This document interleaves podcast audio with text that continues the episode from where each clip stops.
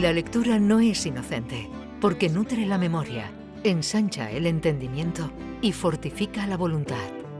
También construye criterios, alumbra ideas y propicia la reflexión. La lectura es un bálsamo con múltiples propiedades y por eso Alfredo Valenzuela nos lleva al Bálsamo de Fierabras.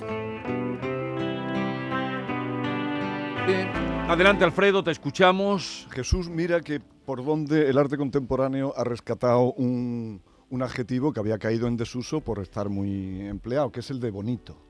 Ahora, lo mejor que se puede decir de un cuadro es que un cuadro es bonito y de hecho lo utilizan ya incluso los críticos de arte. Sí, y los especialistas. estaba mal visto aquello como bonito. Bueno, sí, había que decir que era profundo, abstracto, que conectaba con el- la galaxia séptima de Orión y este tipo de cosas que nadie entiende porque no, hay poco que entender. Entonces, cuando hay poco que entender, mejor no entender nada.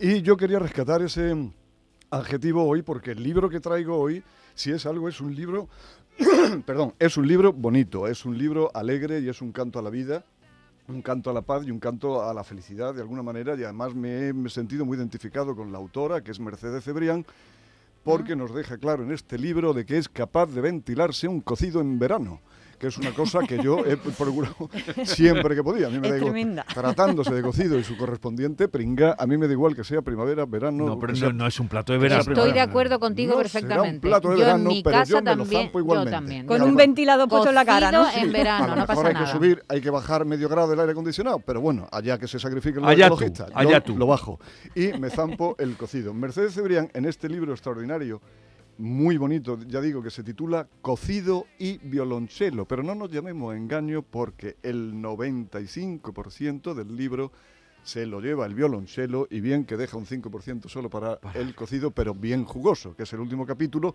pero como aquí no venimos a destripar los libros, tampoco lo vamos a contar. Cierto es que ella, cuando va a comprarse su primer violonchelo, entra en casa del luthier y hay un aroma a cocido tremendo porque están haciendo, lo aquí decimos, un puchero que está en plena ebullición. Eh, Cocido y violonchelo de Mercedes Cebrián está publicado por Literatura Random House y es de esos libros que nos gustan particularmente porque no se atiene a ningún género conocido o preestablecido. O sea, ella lo que cuenta aquí es bien que es autobiográfico porque cuenta su experiencia con el violonchelo, pero de esta gente que se hace con el violonchelo, con cualquier otra afición, sobre todo si necesita disciplina como es la del chelo, pasados los 40 años. Entonces, eh, no es lo mismo desde chiquitito que pasados los 40, los 40 años. Y es una mezcla de memoria suya, porque se retrotrae mucho a su infancia y primera juventud, cuando fue estudiante de piano. Cuenta también que eso no todo el mundo ha tenido la oportunidad, como esta autora que nació en Madrid en el año 71, de que sus padres lo llevaran al Real con motivo de una nomástica del rey, del rey Juan Carlos, a escuchar a Rostropovich, Ajá. que es verdad que todo el mundo pues no tiene esa, esa educación. Pero yo sí que quería destacar de este libro y de la pasión con la que Mercedes Cebrián se toma el violonchelo, que las pantallitas han terminado, han exterminado por completo. Yo recuerdo mi primera novia cuando yo tenía eh, 15 años y ella tenía 14, que la primera pregunta que me hizo es, ¿cuál es tu hobby? Y es una cosa que hoy no pregunta nadie ya, porque nadie tiene hobby. Todo el mundo tiene pantallitas y redes sociales. Y es verdad que es muy importante tener un hobby. Mis amigos más felices son los que han conseguido convertir, a lo mejor sin ellos proponérselo, sino por el devenir de la, de la vida y de la madurez, convertir su hobby en su, En su sistema profesión, de vida. Claro. Y han sido los dos o tres que conozco, uno guitarrista de rock, otro... Bueno, pues lo- lo- los más felices, alguno ha terminado de escritor y, y- y son absolutamente felices. Y no es el caso de Mercedes Cebrián, que es escritora, que es periodista y, y que es poeta, y que se dedica a- a- al violonchelo como mera afición y a todo lo que envuelve ese mundo. Por ejemplo, yo me he enterado aquí de, los que, eh, eh, de lo que son las niñas índigo. ¿Sabéis lo que son las niñas índigo? Ni idea. No. Pues las niñas índigos son las estas superdotadas que con siete años ya tocan casi como Rostropovich, pero que se encuentra con una australiana de siete años que toca el piano, el violín y el violonchelo. Y se pregunta Mercedes Cebrián en una de sus páginas si para tocar medianamente cada uno de Sí. estos instrumentos se necesitan 10.000 horas, esta niña tiene siete años. Porque existen los genios. Sí. Este, Sí. este tipo La de genialidad cosas. Sí, existe, sí, claro. existe. Sí, Sí, sí. eh, eh, eh, mm, eh, ahí cuenta también la historia que a mí me pasó con mi hijo, pero con los libros. Hay un chico de 16 años, y vuelvo a lo de los hobbies, que cuando lleva a una amiga o a un presunto ligue a su casa, eso se lo cuenta una amiga, Mercedes Cebrián, y a mí se me han puesto los vellos de punta, pero de terror. El niño esconde el chelo que está y las partituras para que no Para lo tomen por no- friki. Claro. O sea, es todo lo contrario En vez que de Woody presumir, Allen. ¿no? Claro, en vez de claro. presumir. Es todo lo contrario que Woody Allen Con el apunta a. Mercedes Cebrián porque es un libro cargado de humor y de Sí, es que inteligencia es él- lógico y ella natural. tiene mucho arte, mucho humor. ¿eh? Que Woody Allen en Sueños de un seductor, que cuando lleva una a su casa para ligar o para consumar, antes ha dejado libros abiertos por la Sí, mitad, sí. discos de ¿Cómo Bela ha cambiado? ¿Cómo ha cambiado el cuento? discos de Bela Bartók por allí, en fin, cosas extraordinarias. Cuenta- todo es relacionado con el mundo del violonchelo y de la música, como ella misma cuenta que una vez en el Teatro Colón de Buenos Aires, fíjate que en serio se toman los sugieres, que no tienen un látigo, pero tienen un láser. Entonces, si tú sacas un móvil y lo enciendes, el, el- Te el- con el el este te pega con el láser en toda la cara, con lo cual todo el, todo el teatro está viendo quién es el maleducado. Lo Hace apunta, bien, ha- hace apunta bien. con Sí, el sí. láser. Eso está Hace bien. Hace hace muy bien. cuenta Mm. muchas cosas de ella en los teatros. A mí una de las que más me ha divertido, porque también me, me, me- he sentido ident- identificadísimo con ella y estoy seguro que vosotros también, es que llega a un concierto y se encuentra a Zapatero, al expresidente del gobierno, que no sé si entonces todavía era presidente del gobierno, se lo encuentra en el, en el teatro y escribe ella a continuación, pone punto y seguido y dice, me pregunto si esa gente también asiste a conciertos que paga de su bolsillo, si en su casa escuchan música por iniciativa propia, si todavía compran recopilatorio de la integral de las sinfonías de Mahler o de los cuartetos de cuerda de Beethoven. Me lo pregunto porque, por alguna razón no exenta de prejuicios, dudo que así sea. y, y e- es tremendamente divertido todo lo que cuenta del cello, desde el... el- el- bueno, que mira, que, que- que lo cuente ella misma, que lo cuente ella misma en un párrafo y, y- y- y- y lo costoso que es aprender un, un instrumento. ¿Me va a poner tú un poquito de chelo, Manuel? poco de chelo, ¿qué Venga, es? Pongo un poquito de chelo, hombre. Bueno, esto que es en escuchamos... directo, Pero ¿no? este Sí, es un que no es chelo... un chelo cualquiera, es un chelo que, que cita también Mercedes de Cebrián y en el libro viene muy bien que lo ponga porque así matamos dos pájaros de un tiro y es cuando ella piensa como el paso de lo clásico a lo popular. Esto es un dúo que se llama Dos Chelos, el dos con número y chelo junto. Búsquenlo en internet cuando termine el programa. Chelos que no son dos señoras, ¿no? Que se No, no, chelo, son, ¿no? son dos tíos que se mueven más que dos rockeros. Y desde luego tocan, son unos auténticos virtuosos, pero le imprimen un ritmo tremendo. Luego he visto que hay conciertos suyos también con chelos eléctricos que ponen al público de pie. Pero bueno, le, le- dínoslo, mejor que leerlo, dínoslo. Tumbada con los brazos en cruz sobre una alfombrilla de yoga en el salón de casa, con sendas bolsas de guisantes congelados en los codos y una almohadilla térmica en la zona del cuello, considero la posibilidad de dejar definitivamente las clases de violonchelo, pues es prudente que las proezas tengan una duración limitada. ¿O acaso Amundsen pasó toda su vida conquistando el Polo Sur?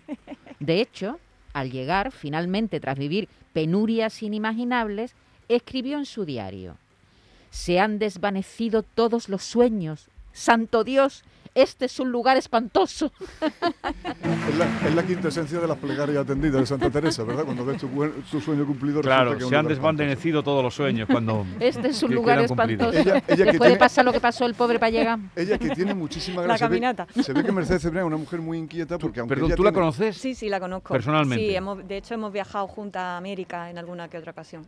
Bueno, la cara que tiene la, sola- la foto está muy bien elegida, que me imagino que la habrá elegido ella porque no se puede transmitir más simpatía. es una- muy culta, está llena de humor, es una poeta fantástica, una escritora fantástica, sí. Sí, y además tiene sueños, tiene sueños, como mucha gente, porque aún con esa pasión por el cello y por el violonchelo, ella confiesa, ya a mediado el libro, que su gran fantasía musical en realidad es ser una maestra de la guitarra, pero no de cualquier guitarra, de la guitarra flamenca, y tener la uña de las manos derechas mucho más largas que la de las manos izquierdas, y además venirse a, a tomar clase de los maestros en el barrio sevillano de las 3.000 viviendas. O sea, lo más alejado que podemos Con imaginar cara a café. de ese mundo en el que suponemos que transcurre la vida de, lo- de los violonchelistas. Cuenta anécdotas deliciosas, como por ejemplo, anécdotas históricas siempre relacionadas con el violonchelo. Durante la Guerra de Independencia de los Estados Unidos, los arcos, bueno, siempre, los arcos del, del violonchelo, los arcos que el, el palito con el, Sí. para que lo Mm. entienda todo el mundo, con el que se rascan las cuerdas de crin de caballo del violonchelo para que suene, se traían con una madera muy particular que se traía de Norteamérica. Ajá. Y con la guerra de independencia ese tráfico naturalmente quedó absolutamente cortado. Y los mm, luthiers, no sabiendo ya qué hacer, le siguieron la pista a ese tipo de madera y ¿sabe dónde la encontraron? En los somieres de las camas. Y entonces se dedicaron a, desmontar camas para, Para no hacer dejar ar- de fabricar porque me imagino que la demanda en Salburgo siempre es muy grande. En Salburgo Claro. deben de venderse más violonchelos que Vespinos. Como ¿no? aquí, cajones flamencos. Como aquí cajones flamencos, efectivamente. Y hay cosas, hay una cosa en la que no, bueno, no, no- nos enseña muchísimo, como por ejemplo se dice que, que un que un un violín tiene dentro un gato. ¿Sabéis lo que tiene dentro un violonchelo? ¿El qué?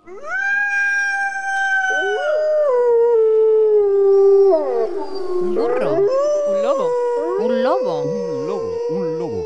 Ella lo explica también técnicamente, yo lo voy a hacer muy sucintamente, cuando, aunque sea el, el violonchelo mejor construido del mundo, eh, cuando la frecuencia sonora de la caja, que por lo visto la tiene, es igual que la de una nota que tú das, eso tiene una especie de acople que sale una mala nota, pero aunque lo haga Rostropovich.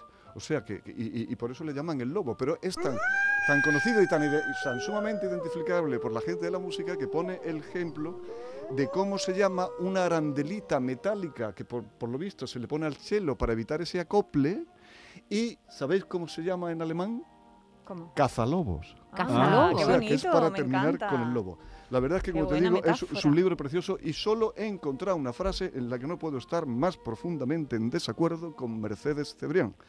Cuando ella dice que fabricar sonidos que el viento se lleva es de las actividades menos contaminantes que conozco.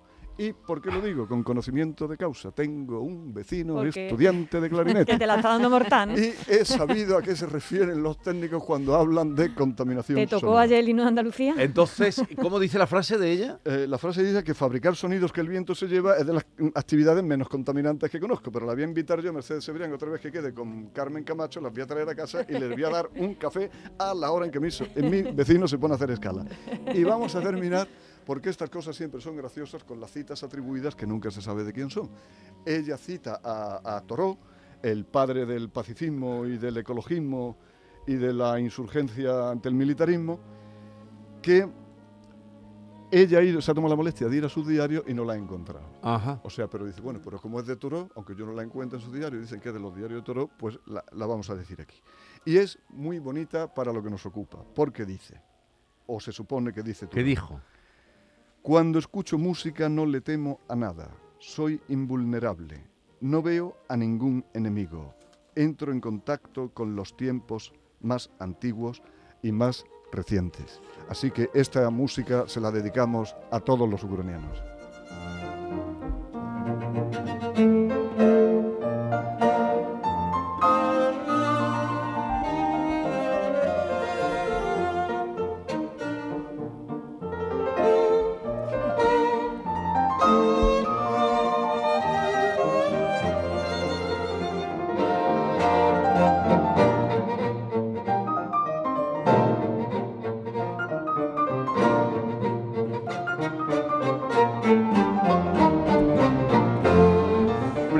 Este trío del archiduque de Beethoven que estamos escuchando. Del archiduque de Edimburgo. Allegro moderato, allegro moderato presto. Eh, porque lo estoy leyendo, claro. Pero mm, eh, nuestra solidaridad y, y enfado también, no solo con los ucranianos que, que los tienen allí eh, bastante, pasándolo bastante mal, y a los de España también, que son los únicos que vemos en la calle estos días. Eh, digo, porque tú estuviste ayer, ¿no? En la concentración que había ante el Ayuntamiento de Sevilla. Bueno, no fui a la concentración. Y los Pasaba por contaste allí y todo. escuché y me asomé y los conté. No debían de sumar más de 146 y de los cuales 135 eran ucranianos o familiares de con sus respectivas banderas. Por cierto, ya que habéis traído un libro tan bonito eh, que, que has traído tú, mm, Alfredo, y tú también esa, ha venido a agradecerte, Víctor, Sí, lo he eh, visto, lo para he hablar visto. con precisión los Oh, monarcas. que me encanta que escuchen la radio dentro de la radio. Maite, el espectáculo del otro día de Israel Galván con el niño de Elche, ¿Fuiste a verlo? ¿Fuiste a verlo? maravilloso, Ay, qué envidia te tengo. fantástico. Sí. Mellizos paralelos, si Sí, tenéis ocasión, Sí, sí. vaya el niño de Elche que tantas veces se le ríe, vaya, do- vaya pieza de, de que, lo que han preparado. Bueno, que tengáis una feliz semana, adiós. Igualmente, chao.